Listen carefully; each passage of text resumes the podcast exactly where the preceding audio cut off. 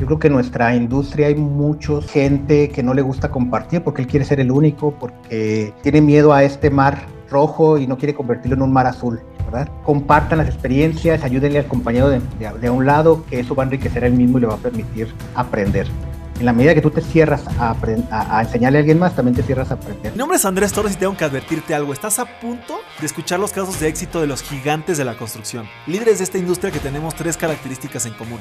Número uno, muchísima hambre para acceder a más y a mejores proyectos. Número dos, los gigantes nos juntamos con otros gigantes. Y número tres, una visión de ciudades de primer mundo en América Latina. Así que si no tienes una mentalidad lo suficientemente grande, este no es el canal para ti. Pero si tus sueños no tienen límites, te damos la bienvenida a la comunidad número uno de constructores hispanohablantes, los gigantes de la construcción.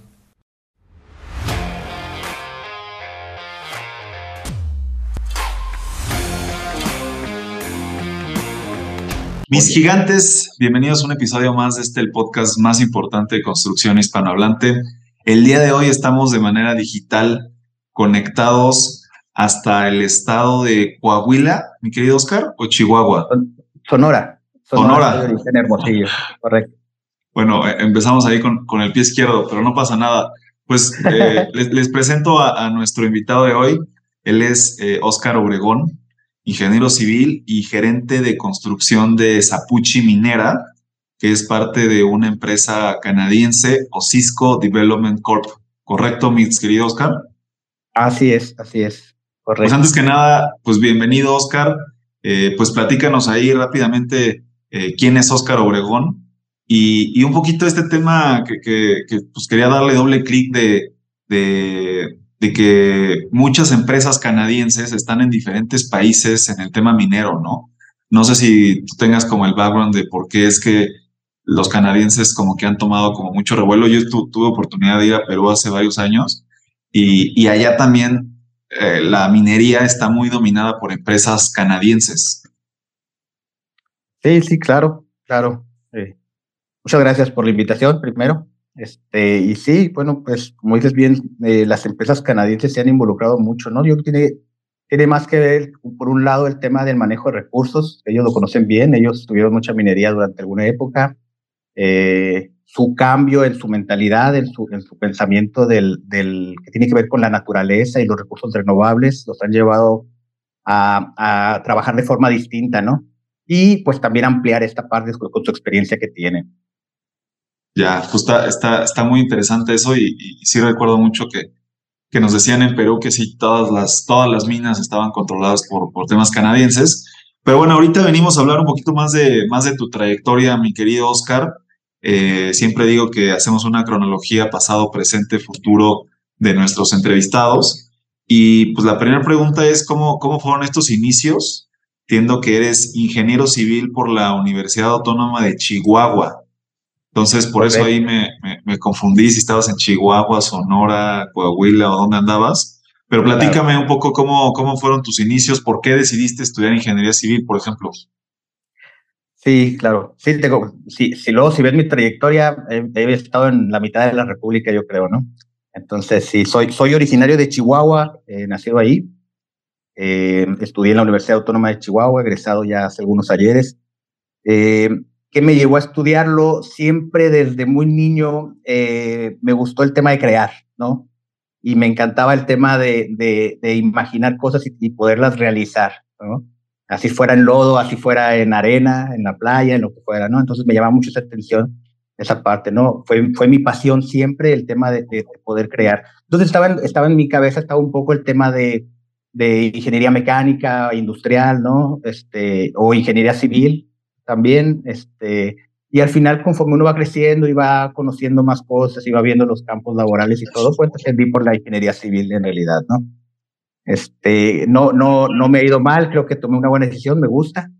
Yo no sé, ahí les recomiendo a todos tus oyentes si han visto alguna vez estos eh, dibujos animados de Dilbert. Ahí hay uno muy bueno que tiene que ver con los ingenieros, se los recomiendo, búsquenlo. Tiene el don, dice, se llama el don el, el, el, particular, la tira cómica pequeña, ¿no? Ese, y, y ahí, van a, ahí van a entender muchas cosas del por qué muchos estudiamos ingeniería, ¿no? O sea, es, es, es un cómic que se llama Dilbert. Dilbert, Dilbert, así como suena, con D, Dilbert. es un cómic, son tiras cómicas desde los 60, creo 50 existen, que serían los periódicos como antes. Ahora ya hay videos animados de él, ¿no? Y habla mucho sobre temas eh, de gestión de, de, proyectos, ¿no? Y eh, en una forma cómica de, de, todo ese tipo de cosas, ¿no? Está, está muy interesante en realidad, ¿no? Para estudiantes de, de, gerencia de proyectos, de dirección de proyectos, son muy interesantes porque te puede ver desde IT, construcción, finanzas, etcétera. Ok, creo que ya lo encontré aquí en el teléfono. Es Dilbert, el don de los ingenieros. Ese mero. Ahí se los recomiendo. Ok, ok. O sea, este, este cómic ¿Me podrías decir que influyó en tu decisión de, estudiar ingeniería o, no, no, no, no, no. fíjate que yo lo descubrí después, ¿no? Cuando empiezo a entrar a la dirección de proyectos, eh, dices un poco de mi trayectoria, pues yo inicio en Chihuahua, ¿no? Mientras estudiaba, eh, entré a una empresa constructora en Chihuahua eh, a hacer vivienda en serie. Yo inicié con la vivienda en serie, ¿no? Eh, es, un, es una es un trabajo muy, muy fuerte, muy bueno, la verdad, pero me empezó a parecer a mí un poco repetitivo en realidad, ¿no? Entonces, mi, mi maestro, siempre he dicho, mi real maestro, no de la escuela, tengo muchos que admiro mucho, pero que yo admiro fuera, fue mi primer jefe en esta empresa, ¿no? El señor este, Armando, me, me dice él un día, Oscar, búscale por otro lado, no es que quiera que te vayas, me ayudas mucho, pero búscale por otro lado, no eres tú por aquí te veo y tienes mucho más para dar, ¿no? Y él me había enseñado mucho, mucho, mucho, yo Armando Herrera. Y empiezo a buscar opciones y por ahí me sale eh, la oportunidad de ayudarle a una empresa canadiense precisamente a sacar el permiso de construcción para un proyecto minero ahí en, en el estado de Chihuahua. Entonces les ayudo yo a gestionar todo el permiso de construcción. ¿Pero como externo o te Como externo. No, como externo. Como gestor. Así es. Ok, o sea, ahí fueron tus inicios en el tema minero. Ahí, exactamente. Y, y, una, una, preguntota, perdón, no, sé si allí en Chihuahua, eh, eh, digo yo, la verdad es que no, no, durante la carrera aquí en Ciudad de México, pues no, no teníamos nada que ver con, con obras mineras, ¿no? O sea, no, no sé, la verdad es que no se me ocurría, o sea, no, o sea, con las especialidades, no, no hay como algo muy específico. Allá en Chihuahua, eh, durante la carrera sí hay como un tema de, pues, hay que, puedes trabajar como ingeniero civil en minas. Eh, fíjate que no, fíjate que como ingeniero civil no, sin embargo la carrera de ingeniero minero, eh, geólogo, sí es fuerte, hay una demanda fuerte, tanto en Sonora como en Chihuahua, ¿no? En Sonora ahorita hay como cuatro o cinco universidades distintas que ofrecen las dos carreras, ¿no? De hecho, hay, yo creo que ahorita ya hay una sobre población de geólogos y mineros, ¿no? Este, Yo la verdad es que muchos me dicen, ah, eres minero, y les digo, no, yo soy ingeniero civil, trabajo en minas, pero en la construcción y en los proyectos de las minas. El tema del minado en sí, yo no lo llevo. Lo llevan otras personas, lo llevan ingenieros geólogos, ingenieros mineros, ingenieros muy preparados en ese sentido, ¿no? Ellos son encargados de la operación. Yo me encargo de construir lo que ellos necesitan para poder operar. Ok, ok, está, está interesante. Y entonces tu inicio en, en ese tema, fue por la gestoría y tú no te, no te, o sea, no te, tampoco te imaginabas en el tema todavía de construcción de minas. No me imaginaba hasta ese momento, la verdad, este, les ayudé porque pues era una chamba extra, ¿no? Solamente. Cuando, cuando termino de todo y lo, lo hacemos, lo, lo, logramos el obtener el permiso, eh, me dice el que era el encargado de esa mina o el, o el gerente de la mina, ahora es el, presidente en México de, de, lo que es Agnico Eagle, de hecho, este, me dice, me invita y me dice, oye, ¿no te gustaría trabajar con nosotros? Y yo como que, y en minería, ¿qué puedo hacer, no?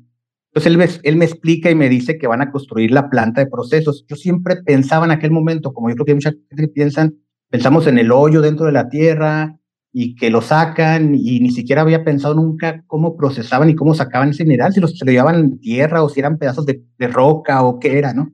Y ahí me explica él esa parte en la que dice que no, o sea, actualmente en las minas eh, no solo hay subterráneas como estos túneles que hablamos, sino hay de atajo abierto, es decir, abren completamente el cerro, se lo comen, tiene que pasar por un proceso de trituración completo, entonces tienen, que, construir cimentaciones para trituradores muy fuertes, todo este sistema mecánico de trituradoras, de eh, eh, bandas transportadoras, iban, en este caso iban a tener una planta de proceso ahí, iban a meter este, unos molinos para poder llegar a un, determinado tamaño que requieren para poder hacer este proceso, iban a construir tanques, iban a construir eh, oficinas, iban a construir campamentos, ¿no? Oye, perdón, y, y, ustedes como ingenieros civiles ahí se involucran tanto en, en, la cimentación como en el montaje de todas estas trituradoras? O sea, también en el montaje. Correcto. ¿Y esas trituradoras ya están fabricadas de Canadá o las traen de otro lado? ¿O qué? ¿O, se fabrican ahí también en sitio?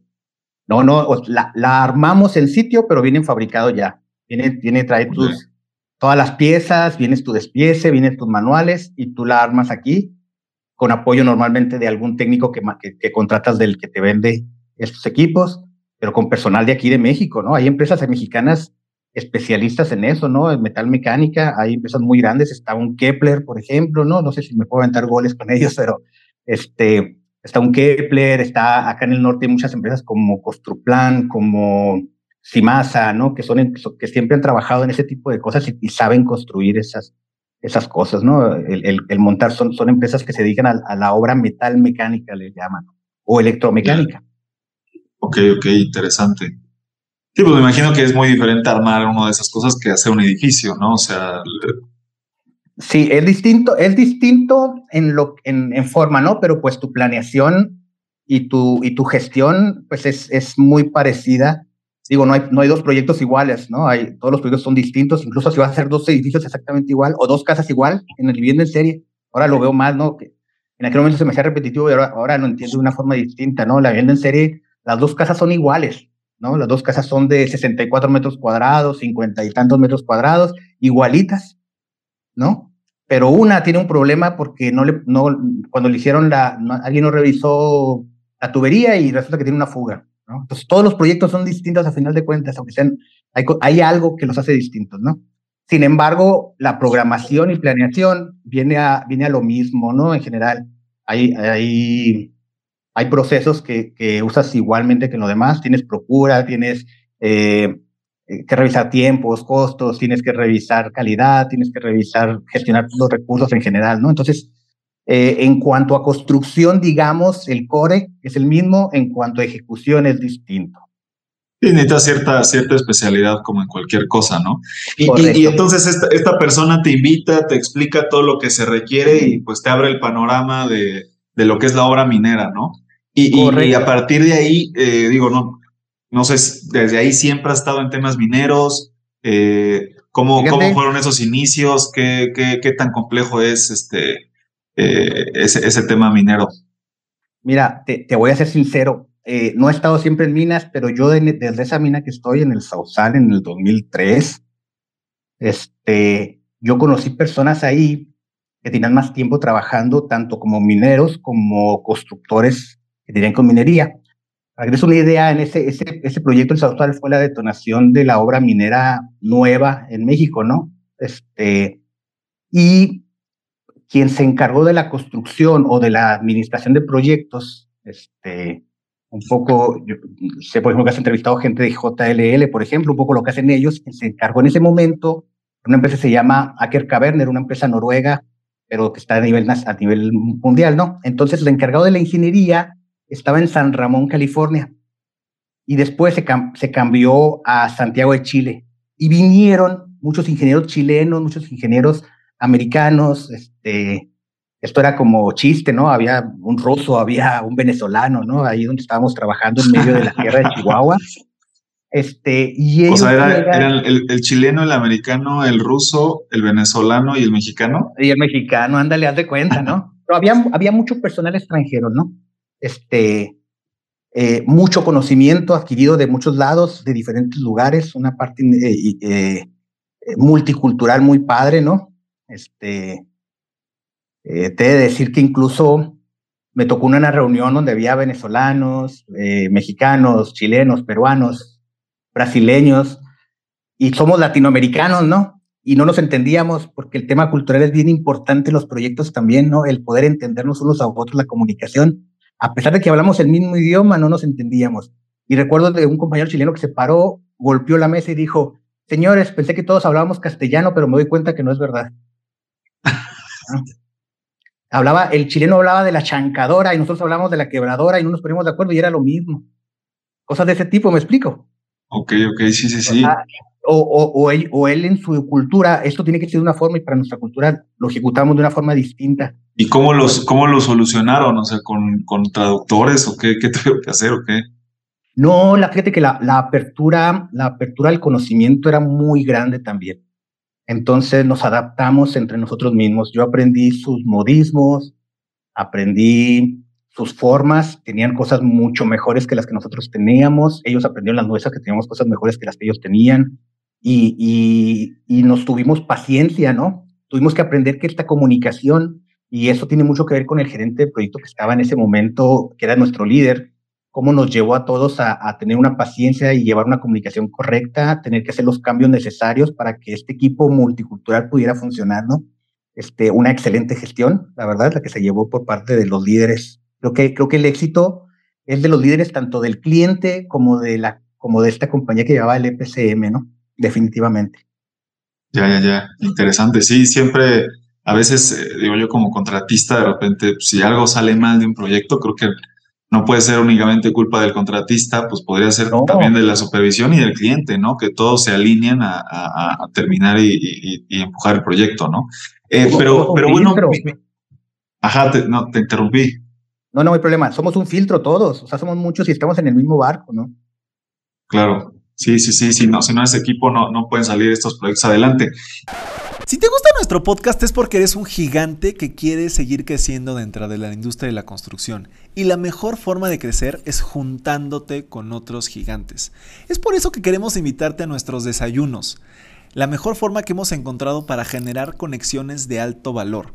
Si te interesa asistir a uno de ellos, mándanos un mensaje en todas nuestras redes como arroba gigantesconstrucción o ve el link que está abajo de este episodio. Te esperamos.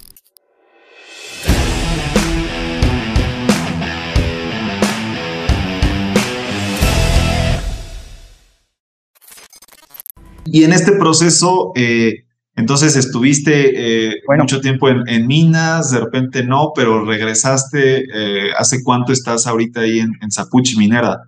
Mira, ahí me dijo un minero. Cualquiera que trabaja en minas es minero, porque me dijo, ¿tú eres minero? Le dije, civil.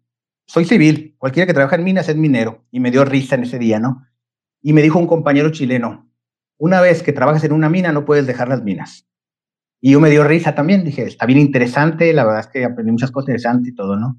Te acabas algo fuera, me dedico a otras cosas este, en, en la ciudad de Chihuahua, este, en la ciudad de Torreón, y se viene otra mina en, el estado de Chihuahua y me hablan gente que me había conocido y me dice, oye, pues tenemos este trabajo, vamos a hacer también una planta, ¿te interesa? Pues sí, dije, vamos, ¿no? Y me voy, y de ahí me brinca, me, me mandan a hablar, ahí trabajo yo con un americano que sale de trabajar de la mina esa y se va a otra aquí mismo en México, en Dolores, este, y, me, y me marca un día y me dice, oye, pues ya sé que están terminando ustedes allá, vente para acá, me interesa que trabajes conmigo. Y de ahí se viene una serie de recomendaciones, ¿no? Entonces me acuerdo mucho de mi compañero que decía, una vez que trabajas en mina, no te puedes salir de la mina. Hubo un buen día que yo decidí salirme de las minas y me, fui a trabajar, estaba trabajando con una empresa de, Chi, de Chihuahua, Temec. Este, estuve trabajando cinco años con ellos eh, ahí me tocó mucha obra industrial, pero ya en lo que se refiere al eh, grado alimenticio, a industria de transformación, automotriz, ¿no? Me toca estar en Mondelez, Monterrey, por ejemplo, ¿no? Ahí donde ahora hacen las Oreo. Sí, recuerdo estar trabajando ahí cuando estábamos haciendo la prueba de los hornos y ese olor tan sabroso de las Oreo. este, me, tocó, me tocó trabajar en, en un poco de Kia en Monterrey, me tocó trabajar en la ensambladora en BMW en San Luis, ¿no? Con, con esta empresa DEMEC y algunas otras que, bueno, son, eran muchas las obras, ¿no? Este, se viene la pandemia y en la pandemia baja la obra por todos lados y me habla una persona conocida de nuevo y me dice, oye, pues estamos buscando un gerente de construcción para este proyecto, está bien interesante, me platica lo que está haciendo Cisco, sus planes a futuro, su proyección y, y me interesa mucho y, y, pues aquí me tienes, mira, otra vez me vuelve a hablar la minería y aquí tengo ya dos años, yo, un año y ocho meses ya por este lado, otra vez. De lujo, de lujo. Eh, eh, digo, ahorita me gustaría que nos platicaras rápidamente esta mina, pero Eh, igual me, me, gustaría nada más que contaras brevemente la historia esta del Chepe que me platicabas antes de empezar la entrevista. O sea, ¿en qué momento de todo esto eh, fue que tú estabas ahí en el Chepe? El Chepe está en Chihuahua, ¿no? Correcto, el Chepe, pues es el tren Chihuahua al Pacífico, ¿no? Sale de la ciudad de Chihuahua y llega a, Los Mochis, Sinaloa, ¿no? Y atraviesa todo lo que son las barrancas del cobre, toda la sierra de Chihuahua, todo ahí, toda esa parte, ¿no? Este, es uno de los pocos eh, trenes de pasajeros que existen en México todavía, ¿no? Bueno, viene ahora ya viene uno muy grande, ¿no? Que están haciendo ya para, para la parte maya. Eh, pues para, en el Sausal me tocó, mira, yo, yo estuve en tres proyectos mineros en los que tenía que tomar el chepe. Este, entonces, eso me sucede, eh, yo, en yo, en este proyecto minero estuve dos años, estuvimos construyendo para esta mina, este, la planta, y viajaba cada mes, trabajábamos 21 días en la mina y descansábamos 7 días fuera, ¿no? Eh, esos descansos son entre comillas porque tú nos trabajas desde, desde casa, ¿no? Ya desde entonces hacíamos el home office con cosas que teníamos que estar pendientes de todos, porque siete días hay muchas cosas que suceden. Pero eh, yo viajaba dos veces ida y vuelta por mes durante dos años, ¿no? Y cuando llevaba como 18 meses trabajando, me toca una persona que estaba a mi lado, yo estaba del lado de la ventanilla, estaba del lado del pasillo y se asomaba mucho, se asomaba mucho yo quería pues, descansar, dormir, porque ya sabía que era un viaje yo tomaba el tren a las 6 de la mañana, eh, llegaba a un pueblito de la Sierra de Chihuahua que se llama Bahuichivo, que llegaba a las 3 y media de la tarde. Entonces, te imaginas todo ese tiempo viajando, pues es cansado, ¿no? Este, y, y le dije, te cambio de lugar para que puedas ver. Y él me dice muy, muy apenado, no, no, no, no, ¿cómo crees? Si está bien padre todo, ¿cómo crees que, que te voy a cambiar? Tú también quieres ver, ¿no? Y yo por dentro pensaba, pues tengo viajando tengo 36 vueltas en el último año y medio. O sea, yo creo que ya, ya, ya la verdad es que le pierdes el, el, estar observando y mejor quieres hacer otro tipo de cosas, te pones a leer, te pones a hacer cosas. Pero sí, los primeros viajes era, era la maravilla, ¿no? Se lo súper recomendado el Chepe, ¿no? Todos deberían de tomarlo una vez en la vida y tienen el, suficiente oportunidad de tomar porque hay dos trenes, ¿no? El de primera clase turístico completamente y el segunda clase que lo usan mucho para viajar la gente local, ¿no? Ambos pasan por las mismas vías, ambos son iguales, son limpios, son buenos los trenes. La diferencia es que el de primera clase pues trae unos, unos este, vagones especiales para que puedas observar y trae un comedor y un, y una, y un bar, un vagón bar y un bar comedor preciosos, ¿no? Entonces, pues ya, no, no batallas.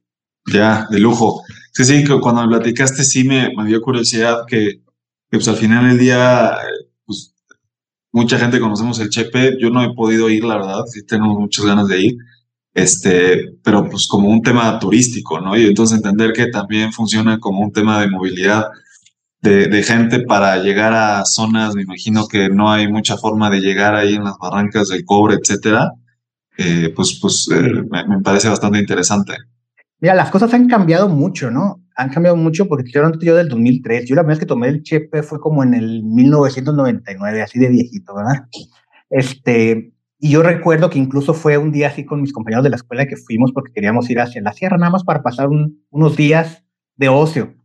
Y se nos sobró preguntar, y te lo voy a decir así, no costaba 40 pesos el boleto en ese entonces, 40 pesos.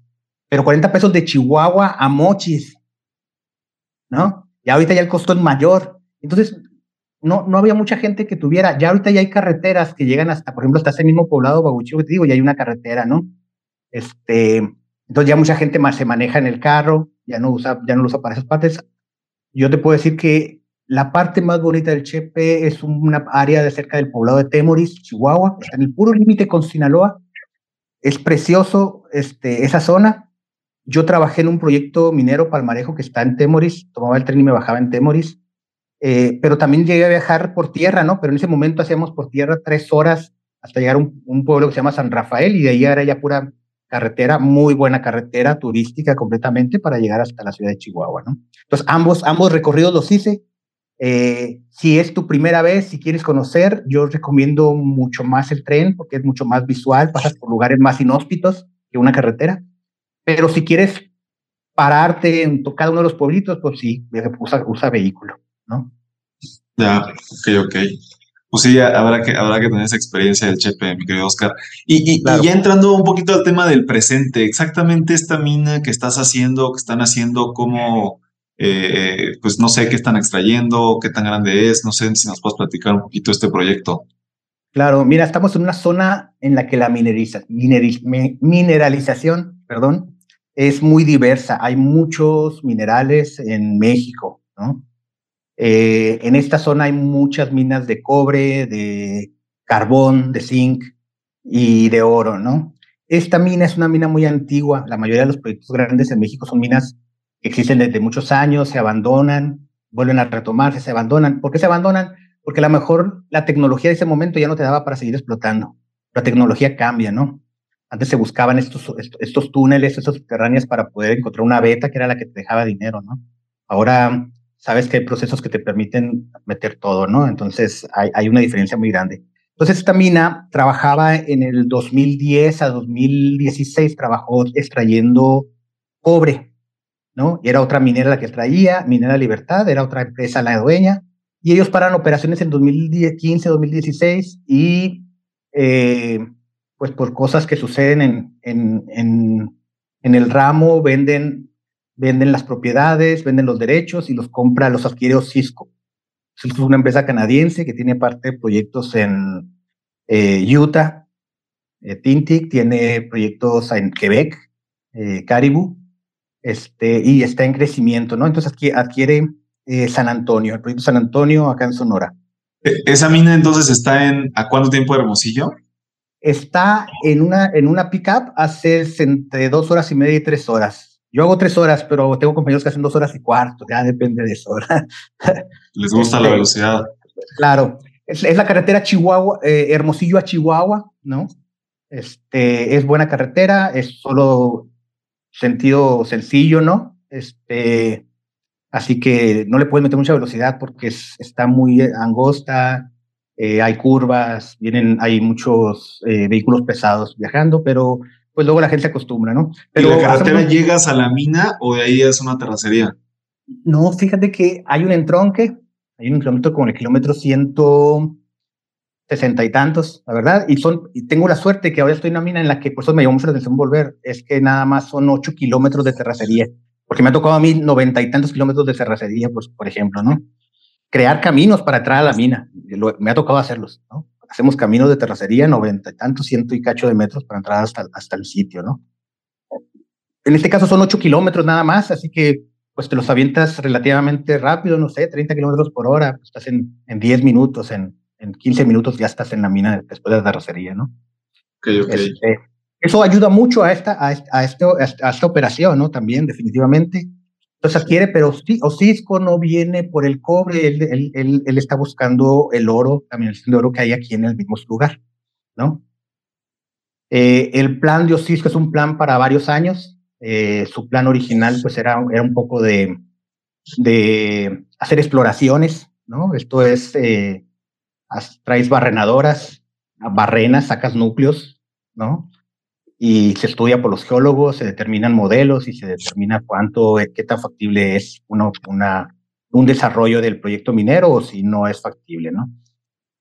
Pero cuando están aquí se dan cuenta que en la operación de cobre, la gente que hizo los tajos de cobre encontró unas partes que tenían oro.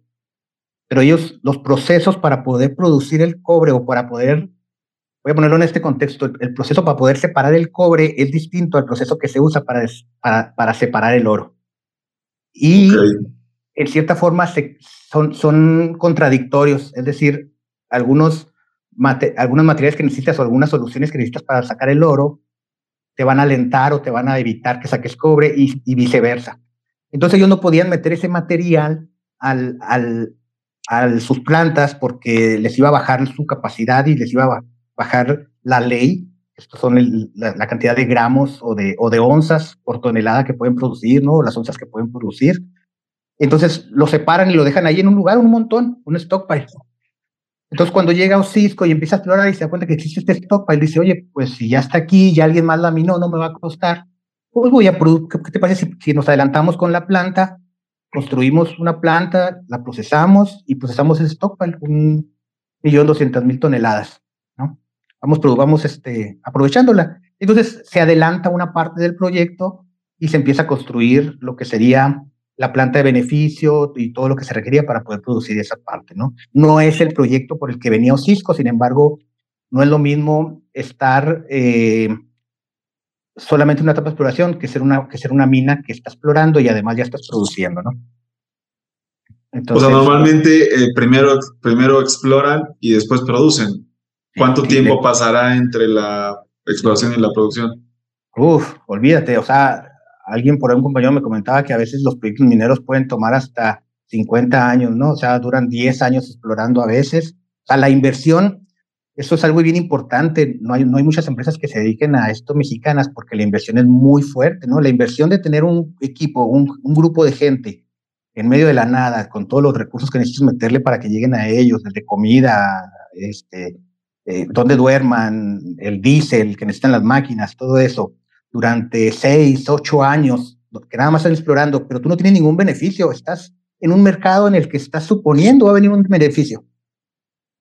¿Me explico? Estás apostándole al futuro 100%. Es, el futuro. Eh, entonces, lo que pasó exactamente en esta mina, y por lo que te hablaron a ti, por lo que estoy entendiendo, es, ellos estaban, ellos eh, iban a empezar a explorar, pero se dan cuenta de la necesidad de una nueva planta para, para explotar o más bien para producir lo que ya habían explotado anteriormente y entonces necesitaban pues, un gerente de construcción para desarrollar esta nueva planta que ya no solamente iba a ser de cobre, sino también de oro, ¿no? Eh, cambió completamente. Desarmamos la planta, en este proyecto desarmamos toda la planta de, de cobre, la desarmamos toda completita la desmontamos, algunas piezas las reutilizamos, otras las tenemos guardada, otras las vendimos.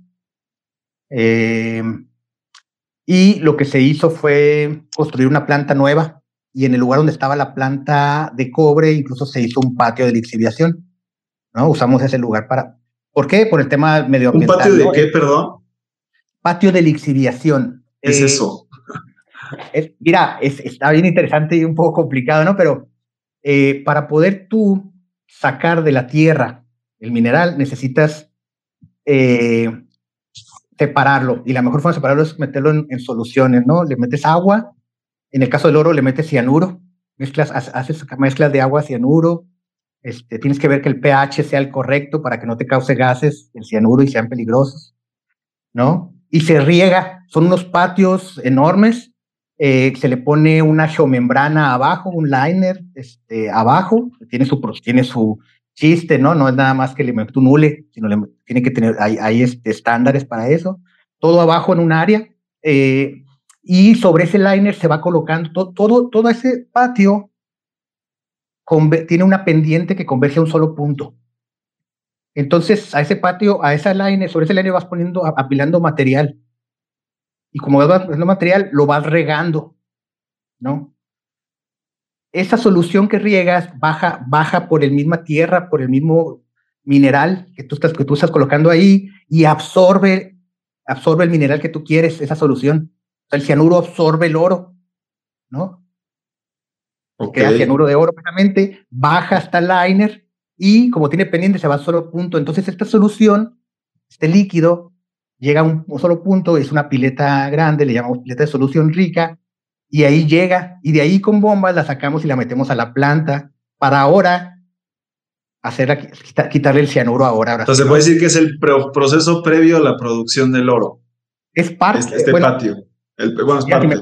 Si, me, escuchan los de procesos o los de mí, no me van a decir, estás loco, Oscar. Pero es, es yo te diría, eh, dentro de un punto de vista muy deconstructivo, sí, es una preopera, es la, es la es el pretratamiento, voy a decirlo de esa forma, ¿no? Visto desde, desde el punto de vista del minero, te va a decir, es parte del proceso. Ok, ok.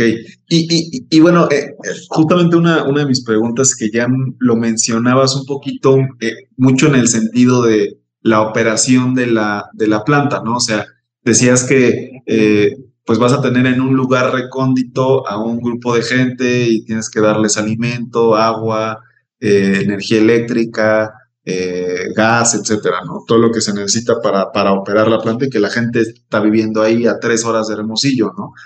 Eh, ¿cómo, ¿Cómo le haces e, ese mismo proceso de logística en una obra? Eh, por ejemplo, nosotros en DIMSA en algún momento trabajamos en la presa La Yesca. Nosotros hicimos el campamento provisional de personal de la, de la presa, donde, donde, se iban a quedar todos los que iban a operar. Entonces, en ese contrato, pues estaban las, nosotros no traíamos la urbanización, pero traíamos las, las cabañitas o las casitas provisionales como tipo multipanel para, para el personal de la Yesca. Eh, y, y, si era una complejidad, pues que también estabas a, digo, yo no estaba en ese momento en la empresa, pero estabas a no sé cuántas horas de, de Guadalajara, ¿no? O, o, del pueblo más cercano, ¿no? Eh, ¿cómo, cómo, ¿Cómo funciona o cómo tú recomiendas o cómo haces tú la planeación tan distinta eh, que, que, dijeras, pues estoy en Monterrey, Guadalajara, en León, en cualquier ciudad, ¿no? O en mismo Hermosillo, ¿no? Claro, claro. Sí, bien interesante tu pregunta, la verdad, este, yo siempre les digo, no es lo mismo construir donde en la esquina tienes una ferretería, donde tienes que viajar tres, cuatro, diez horas para encontrar. Se, se te olvida un tornillo y ya no puedes hacer algo, ¿no? Esa es la parte importante, fíjate, ahí lo acabas de decir, se te olvida, ¿no? Tienes que empezar a quitar el switch. Tristemente, en la construcción también sabemos que adolecemos de eso. A veces decimos, eso después lo vemos. Voy a, voy a cuantificar lo grueso y lo, y, lo, y lo fino lo cuantifico después. Y ese después sucede cuando ya lo necesitas. Pero ahí tienes la, empresa y le, y le, hablas y, oye, mándame ahorita y lo haces, ¿no? Cuando estás en un lugar complicado, pues no puedes hacer eso porque simplemente el flete te va a encarecer lo que quieras traer, ¿no? Pero si no quieres tener pruebas con, con costos, no te queda nada más que pensar desde el principio en lo grueso y en lo fino. Y es como te decía, te decía hace, hace rato, antes de que iniciáramos eh, la entrevista, te decía, eh, todos los proyectos son distintos, ¿no? Eh, yo, yo yo trabajo mucho con la metodología del Project Management Institute. Este, este, empezamos nosotros con el tema de, de, de, lo que es el, el conocer bien el alcance. Tienes que estar seguro de tu alcance. ¿Qué es lo que quieres hacer y cómo lo vas a hacer? ¿Y, qué, y para qué va a funcionar eso que vas a hacer? ¿no? Tienes que involucrar a todos, los, a todos los interesados del proyecto y estar seguro de eso. Una vez que tienes todo eso completo, tú empiezas a crear ¿no? Y empiezas a tener reuniones con esos interesados para saber que estás creando lo que debes de hacer. Es decir, haz la conceptualización de la ingeniería, ¿no? Una vez que tienes la conceptualización de la ingeniería, estás, estás bien con la conceptualización de la ingeniería, empiezas a trabajar en los detalles, ya en un, en un proyecto ejecutivo, ¿no? Es igual que en todos los lados, ¿no? Así lo hacemos en todos lados, en cierta forma. A veces lo hacemos mecánico, a veces lo hacemos por default y a veces lo hacemos muy bien pensado, ¿no? Pero ya cuando llegas a un punto, pues tienes que empezar a pensar. Lo primero es eh, tus suministros, ¿no? ¿Cómo vamos a construir?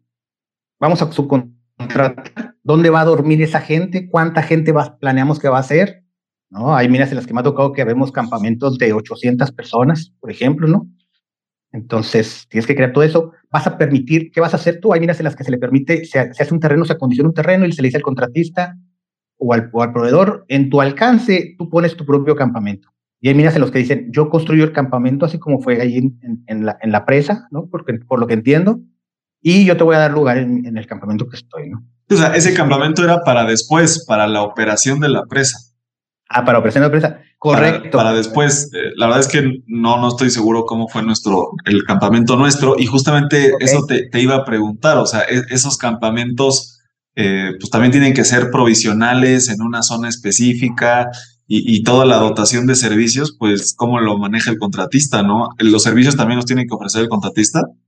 Eh, te digo que depende de la mina. En nuestro caso, nosotros tenemos algunos contratos en el que el contratista hizo su campamento, le, le, le damos un lugar, un sitio, los servicios generales los, los, va a proveer él. ¿Qué hacemos nosotros? Nosotros le pusimos una, una toma de agua con, la, con todo el servicio de agua que tenemos nosotros interno le pusimos una toma de agua para que él se agarre ahí, pero él tendría que traer, un, él trae su, su cisterna y trae sus equipos hidroneumáticos, conecta y mantiene lleno su, su cisterna y él está trabajando aquí con sus hidroneumáticos para sus servicios, ¿no?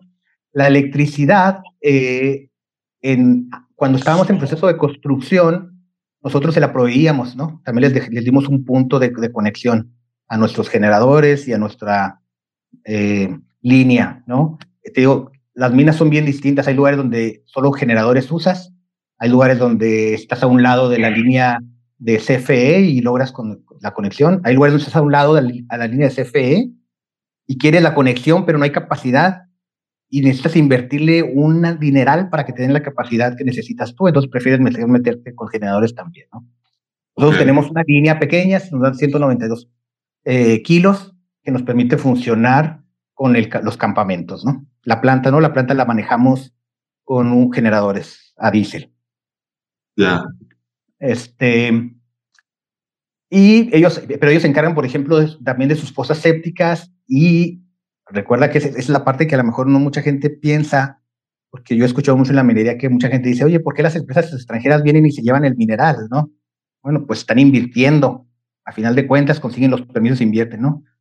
Eh, una empresa extranjera eh, piensa mucho en el, en, el ESG, ¿no? O sea, está pensando en el medio ambiente, está pensando en el medio social y está pensando en la gobernanza que debe de haber, ¿no?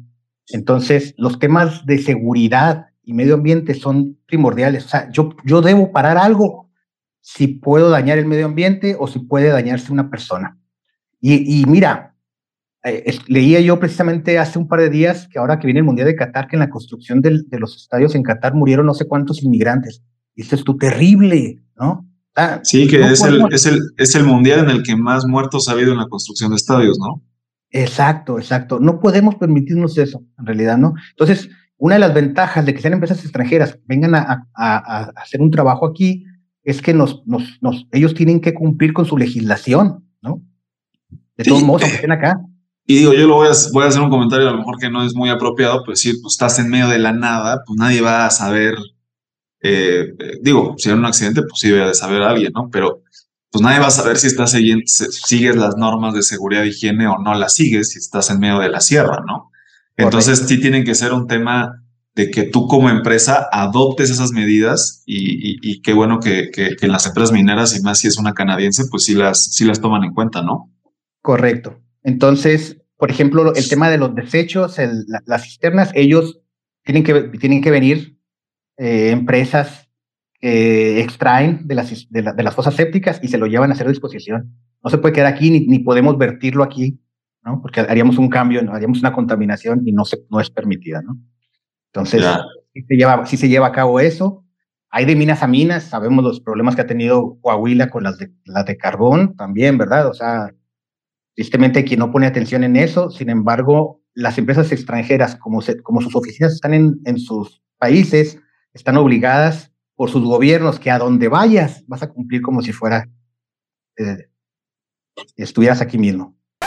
¿Quieres ser parte de los gigantes y participar en un episodio del podcast? Te invito a unirte al Club de Gigantes, la red de negocios más innovadora de la industria de la construcción, donde tendremos sesiones privadas con líderes de la industria y buscaremos asociarnos entre los miembros de la comunidad para acceder a más y a mejores proyectos. Te dejo la información completa en la descripción de este episodio o ve a nuestro perfil de Instagram y encuentra más información por allá. Y en este proceso de construcción, otra pregunta que tenía mi querido Oscar es, estas, estas minas, estos campamentos eh, para la gente operativa o la misma mina, se manejan mucho como con sistemas constructivos, por así decirlo, de manera permanente o se manejan más temas como de manera provisional, ¿no? O sea, el campamento, no sé, como decía yo, multipanel, multitechos, o sí son temas de, de, construcción clásica en México, no sé, de bloco, ese tipo de materiales, no sé. Mira, eh, cuando una mina tiene su campamento, eh, las minas tienen un tiempo de vida, ¿no? los proyectos de la, mina y la exploración de la mina.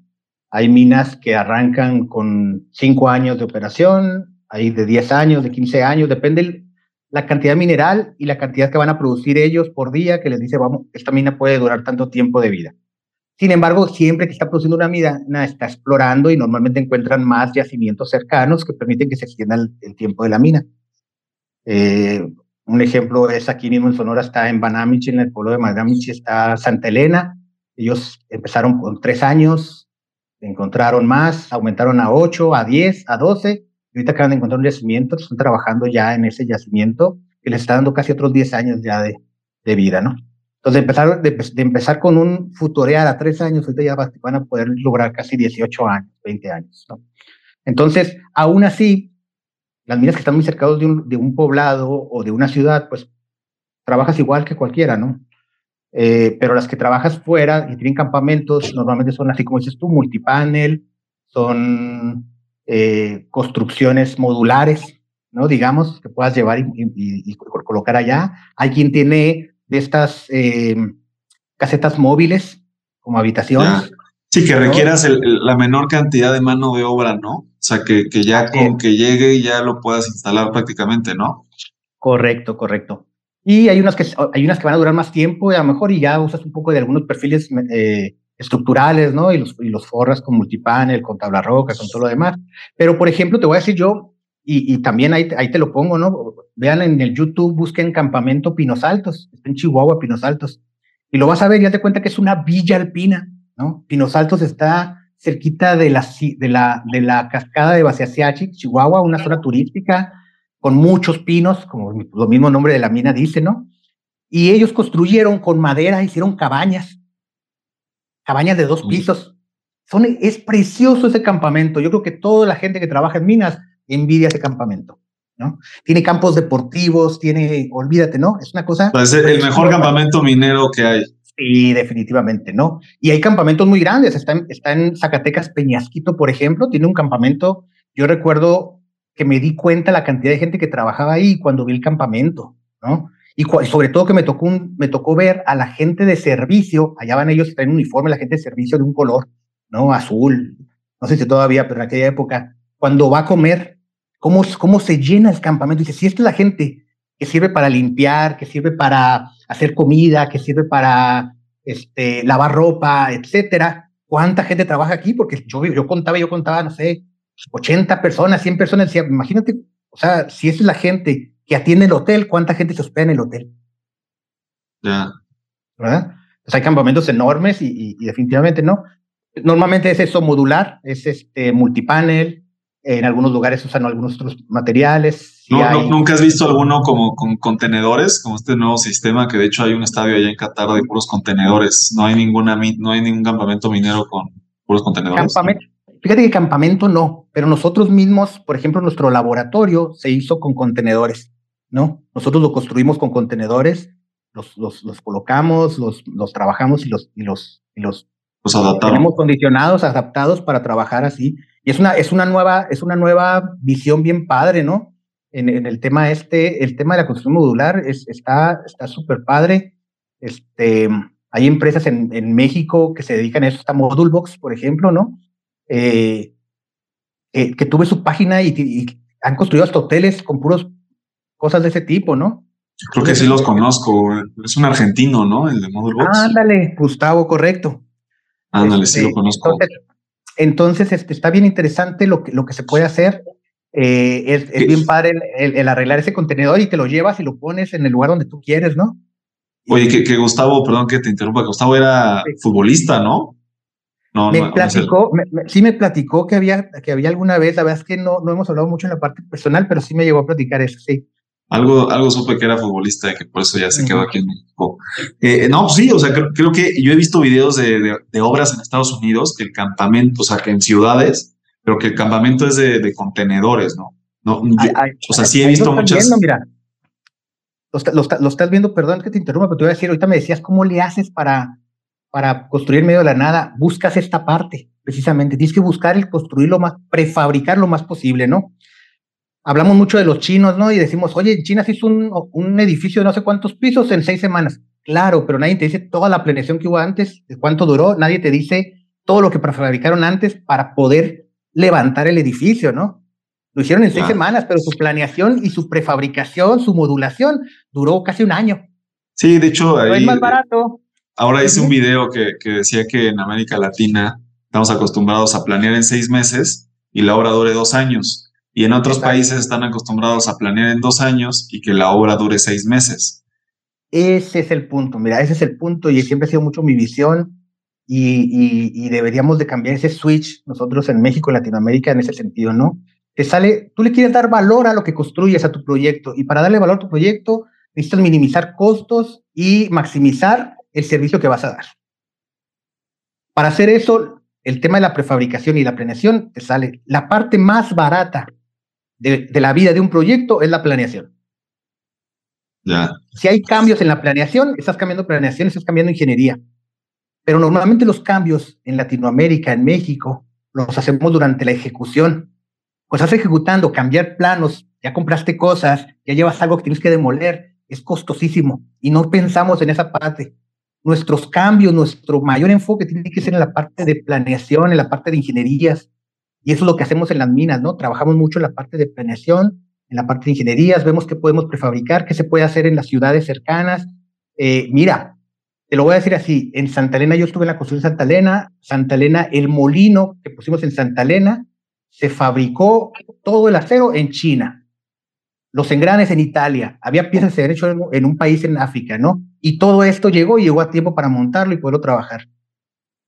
Tiempo de, tiempo de entrega de un molino, ¿sí? 50 semanas. Oye, ¿quién está pensando un año antes en el molino y en comprarlo? ¿Verdad?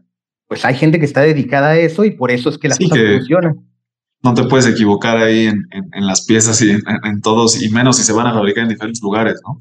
Exacto. Y, bueno, ahorita que hablas de molinos, eh, para ir cerrando la parte presente, mi querido Oscar, eh, eh, ¿cuál sería, hace poco, literal ayer estaba entrevistando a gente de Petro Seven, que es el capítulo anterior de, este episodio que los invito a escuchar, eh, y, y, bueno, me decía que en tema de gasolinerías, ¿no? Yo nunca he hecho una gasolinería y me decía que probablemente lo más complejo pues es el sistema este donde almacenan el combustible, ¿no? Suena lo más lógico, ¿no? Que eso sea como lo más complejo de una gasolinería. Acá, en una mina, ¿hay algún tema, algún tema de infraestructura, aparte de la parte de campamentos, servicios, que bueno, ya estuvimos platicando, pero hay algo en específico de la infraestructura necesaria para una mina que sea, digo, aparte de la planta, obviamente, que sea como súper necesaria en cualquier mina? ¿O ya pusimos todos los puntos importantes de una mina? Fíjate que, que, es que depende lo que vas a producir y la cantidad que vayas a producir en cada mina es lo que necesitas también de infraestructura.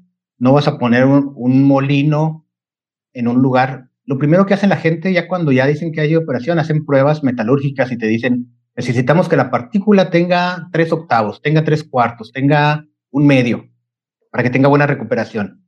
Y ellos hacen su, su medición, decir, ¿cuánto me cuesta llegar a tres octavos, a a tres cuartos, a un medio del tamaño máximo de la partícula, digamos, o, en este caso ellos manejan el P80, que es el, el 80% de las partículas esté dentro de, ese rango, ¿no? Ok. Este, ¿cuánto, ¿cuánto me cuesta hacerlo y cuánto recupero? Entonces, ¿cuál es mi mejor combinación? Sabes que mi mejor combinación se da cuando, cuando trabajo a tres octavos. Tres octavos lo puedo dar con una quebradora de quijadas y una quebradora de cono secundaria y llego a tres octavos. Vámonos. Ya no le voy a meter más. No le voy a meter molinos, ¿no? No, sabes que yo necesito más bajo de tres cuartos y necesito parte hacer esto y que esté, esta, este tantos, mi, mi granulometría la necesito así, pues necesito un molino para poderle bajar más todavía aparte de lo que voy a triturar, ¿no?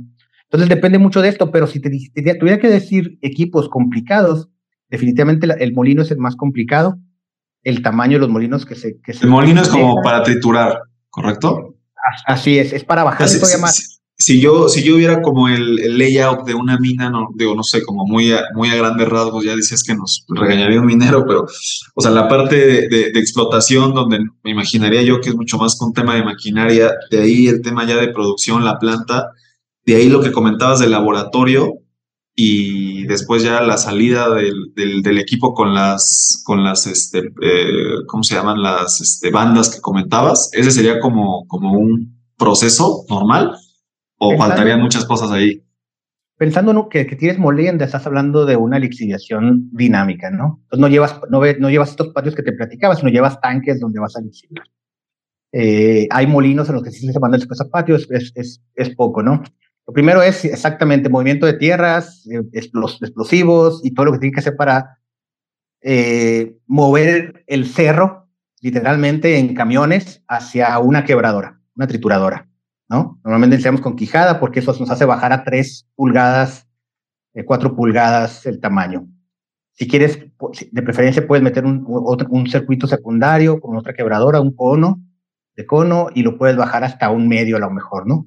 Con un circuito ahí. Pero si necesitas todavía más, de ahí lo mandas a otros lados. Si es la exhibición dinámica, eh, de ahí por, medio de bandas, todo, porque no están moviéndolo con, con vehículos, ¿no? Sino todo, ya a partir de ahí que la quebradora, todo, todo va con bandas para poder optimizar los tiempos. De ahí lo metes a tanques, a donde le agregas esta solución que te hablaba antes, ¿no? Cianuro para el oro, ácido sulfúrico para el cobre, etcétera. y ahí lo mezclas, eh, y lo, perdón, lo llevas al molino y ahí lo mezclas, pero ahí lo, lo que tú quieres hacer es, es que sea tan pequeño que lo puedas mezclar y convertir en lodo. Para eso te sirve el molino. Quieres convertirlo en lodo y después manejas todo por tuberías, todo el lodo por tuberías. Y tiene que ser una tubería especial, bien diseñada, ¿sí? Porque el lodo es abrasivo y te va a comer, ¿no? ahí los, los requerimientos de calidad de esas tuberías, me imagino que son muy especiales para la soldadura o no sé si sea con qué tipo de, de, material se, se, se, pegan estas tuberías. Sí, no, son, es soldadura, ¿no? Hay mucho, o hay cosas que están pre, soldadas, digamos, y todo está bridado y aquí lo bridamos todo nada más, ¿no? Para no tener que traer muchos soldadores. Pero son son recubiertas, auladas por dentro las tuberías para que permitan tener mayor resistencia y mayor vida útil al, al, al paso de estos lodos, ¿no? Y hay bombas que mueven lodos y se mandan a tanques donde se mueve el material y se lixivia y luego se, ya se, pasa a otro lado hasta llegar a una refinería. En la refinería se hace el último proceso para sacar las barritas, ¿no? Hay minas en México donde sale la barrita de cobre, las láminas de cobre o sacan las barras de doré, le llaman, ¿no? ¿Famoso lingote o qué? El, lingote, correcto, ¿no? Ya, ok, ok. Entonces, hay, hay, minas en las que existe eso en la, en la misma mina, ¿no? Ahí en medio de la sierra está, llega un helicóptero, llega un avión y se lo lleva. ¿En la misma mina un, una pista de aterrizaje de un avión? Ah, sí, sí hay, hay lugares, muchas minas en México que hay eso. Ah, mira, esa no me la sabía. ¿Sí? Construyes eso, construyes caminos de acceso en algunas.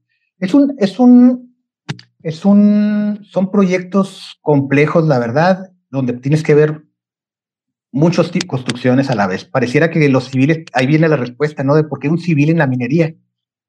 Pistas aéreas, campamentos, eh, o sea, hoteles, te lo voy a poner así, ¿no? Eh, estructura metálica, cimentaciones, este, edificios, las refinerías, las cosas de esas, ¿no? Entonces es una obra industrial de gran magnitud y, no es solamente el tema de eso, ¿no? De, de, muevo tierra y estoy minando. Oye, me, encanta, me encanta. Me gustaría pasando un poquito al tema, al tema del futuro, mi querido Oscar. Esta, mina, ¿cuántos años está planeada? ¿Qué, ¿Qué, te falta a ti en la parte de construcción? ¿O siempre la mina va, va a requerir ahí que, que estés este, eh, eh presente?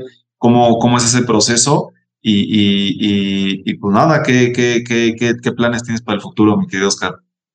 Mira, eh, la mina está en una etapa que le llamamos de, de, de, eh, de preliminares, ¿no? Es decir, eh, estamos en, la, en los estudios y en la conceptualización Digo, está operando, sí, está operando con este stockpile que te comentaba, el millón y todo. Construimos ya una planta pequeña de, de carbón, este, absorción de carbón.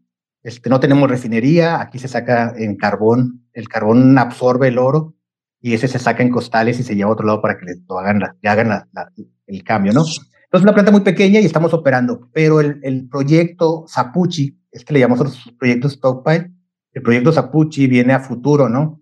Y están un, ahorita están trabajando una empresa que se llama JDS en eh, ver las factibilidades. Vamos a llamarlo, vamos a decir que aquí le llamaríamos el estudio de prefactibilidad, ¿no? Ok. Sabemos que hay mineral, hay muy buenos depósitos, hay muchas cantidades. Ahora lo que se está trabajando es cuál es la mejor forma de sacarlo con la menor inversión posible, ¿no?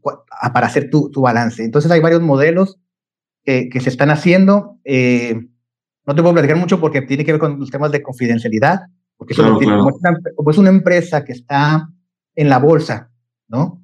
Entonces, los, los anuncios y muchas de esas cosas tienen que ser transmitidos por un canal solamente. Pero lo que sí puedo decirte es que estamos en una etapa de perfectibilidad, estamos trabajando en la parte, es, hay muy buen depósito, tiene muy buenas posibilidades de que esto se eh, arranque en, en 8 o 10 años y, y, y alrededor, o Cisco es, o Sapuchi Minera es dueño de, o no es dueño, sino es, tienen su concesión, este, los derechos de muchas hectáreas que consideramos que va a tener también más mineral. Entonces, estamos en una parte y a lo mejor hay otras, otros depósitos cercanos, ¿no? Pero el que se está trabajando podría ser entre 8 a 10 años, con la posibilidad de, entre esos 8 o 10 años, encontrar otros depósitos y seguir y seguir avanzando. Y, en, la parte de construcción, eh, tú una vez que terminas la parte de la obra, ¿tú normalmente sales de los proyectos o, te, tienes que quedar en la operación? O en este caso, como habrá nuevos yacimientos, necesitarás estar ahí o, normalmente eso cómo, cómo funciona,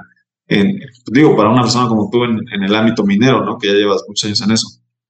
Mira, eh, en las minas grandes siempre van a tener un departamento de proyectos de construcción, porque ellos eh, y, es como deberíamos ser nosotros, ellos dicen zapatero a tus zapatos, ¿no?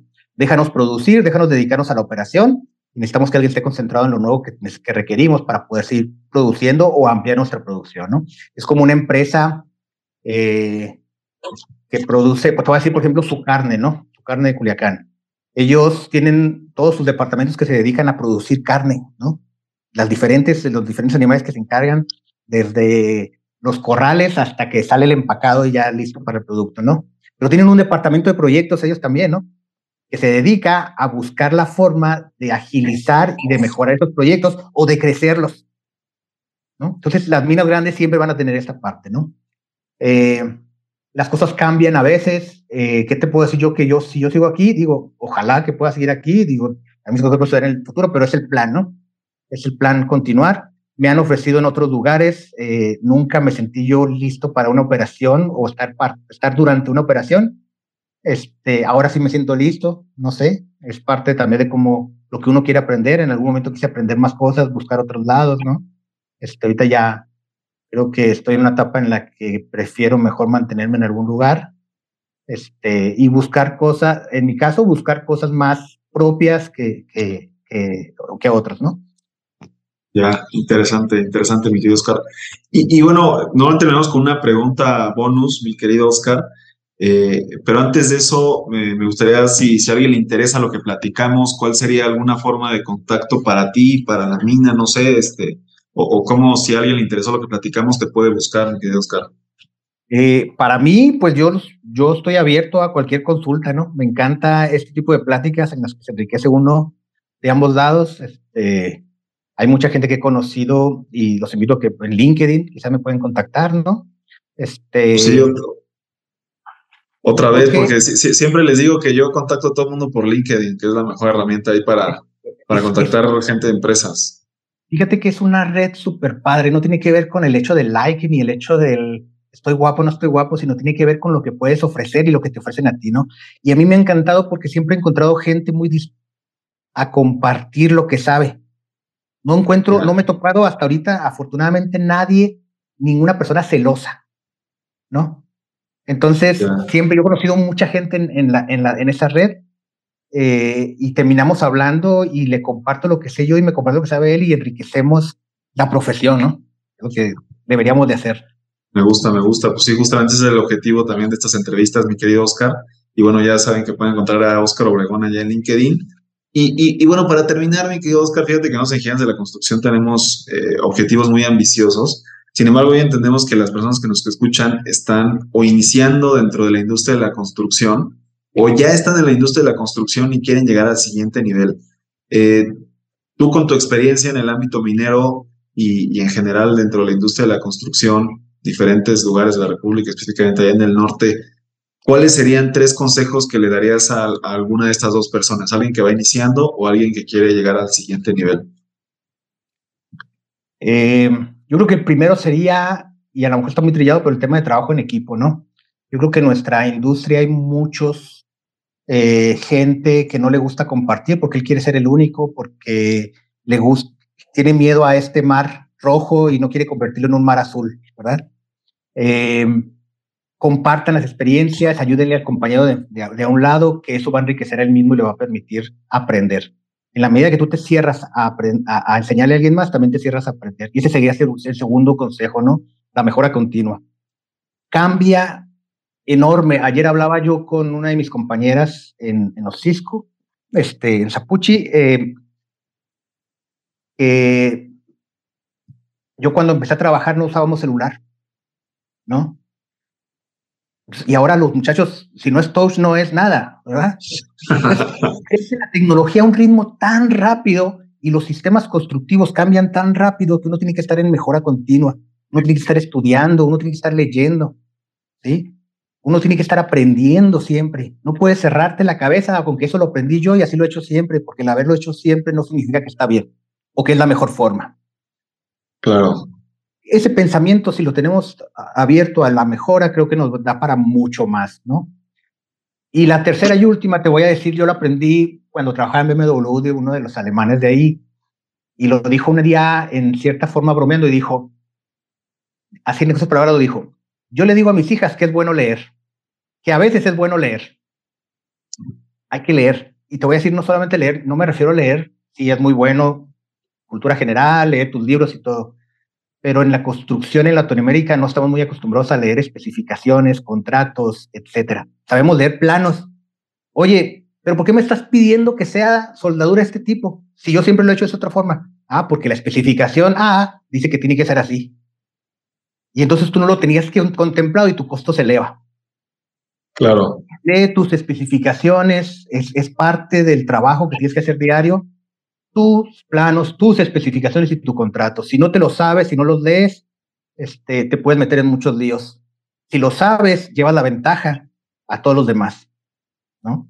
Entonces, la lectura, la lectura, eh, mira, perdón que me alargue un poco, te voy a decir, una persona me dijo un día en un proyecto, hay dos tipos de, de, de, de ingenieros en realidad me dijo. Yo soy del, del tipo que se compra un celular y lo echa y lo puede lo, lograr descomponer o lo puede lograr funcionar a base de moverle. Y usted del, otra, del otro tipo, los que leen primero el manual y luego ya se ponen a trabajarlo. La diferencia es que a lo mejor yo lo he hecho perder y yo me he dado cuenta que usted no lo va a echar a perder porque ya leyó lo que sí, lo que no. Claro. ¿Qué quieres tú en tu vida? ¿Quieres jugar al prueba y error? Hay momentos en los que hay que jugar a eso. Sí, no hay, no hay un marco teórico, no hay experiencias, trabaja la prueba y error, aprende y enseña a los demás cómo lo hiciste. Pero si ya hay algo escrito, ¿sí? Hay una especificación que dice cómo debe ser, léelo, ejecútalo y si, y si conoces algo mejor, proponlo, pero no lo hagas sin, sin, sin, haber leído antes lo que te están pidiendo. Sí, claro, mi, mi, padre a mí siempre me dice que es mejor aprender, bueno, un dicho, ¿no? Que dice es mejor aprender en cabeza ajena, ¿no?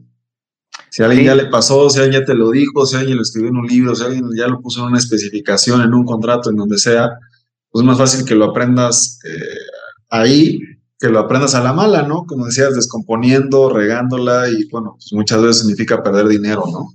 Correcto. Eso, que, ahí que se, eso, todo, ese tipo de cosas dan la, la, experiencia. Correcto, así es. Pero bueno, mi querido Oscar, eh, pues terminar diciéndote que ya lo eras, pero el día de hoy te queremos nombrar un gigante de la construcción. Muchas gracias por, por tu tiempo y pues siempre tienes abiertas la, las puertas de este tu podcast. Te agradezco mucho, muchas gracias por la invitación, muchas gracias por el rato para escucharme y pues ahí hay que seguir en contacto, ¿no? Para seguir teniendo esas pláticas, están muy buenas. No, creo que sí, pues tú me dijiste que me ibas a invitar allá a Hermosillo. Ah, sí, tengo pendiente ese, verás. no, lo voy a hacer, verás, que sí. De lujo, mi querido Oscar. Pues cuando, cuando quieras y pues a todos los que nos escuchan, nos vemos muy pronto con un episodio nuevo.